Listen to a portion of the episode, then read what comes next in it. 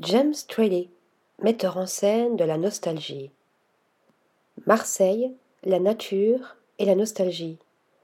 Ce sont les trois éléments qui semblent animer l'œuvre de l'Américain James Trelly. Le jeune artiste s'est fait remarquer sur Instagram par ses univers numériques envahis par l'eau et la végétation. Une créativité inspirée par son séjour dans la cité phocéenne pendant ses études et catalysée par le confinement imposé par la Covid-19, durant lequel il s'est formé au logiciel libre de modélisation 3D via quantité de tutos YouTube. Mais avant son aventure créatrice qui l'amènera à offrir ses services à Apple, Facebook ou encore Adobe et le groupe Marriott, le jeune homme a connu une trajectoire hors du commun dont peu d'artistes peuvent se targuer. Ainsi, alors qu'il est étudiant en géosciences à l'université de Princeton, il trouve un stage au sein de la NASA.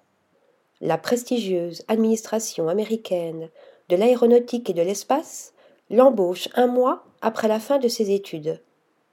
Son objectif? Faire part des découvertes réalisées lors des différentes missions sur la Lune et les autres planètes par le biais de films et documentaires.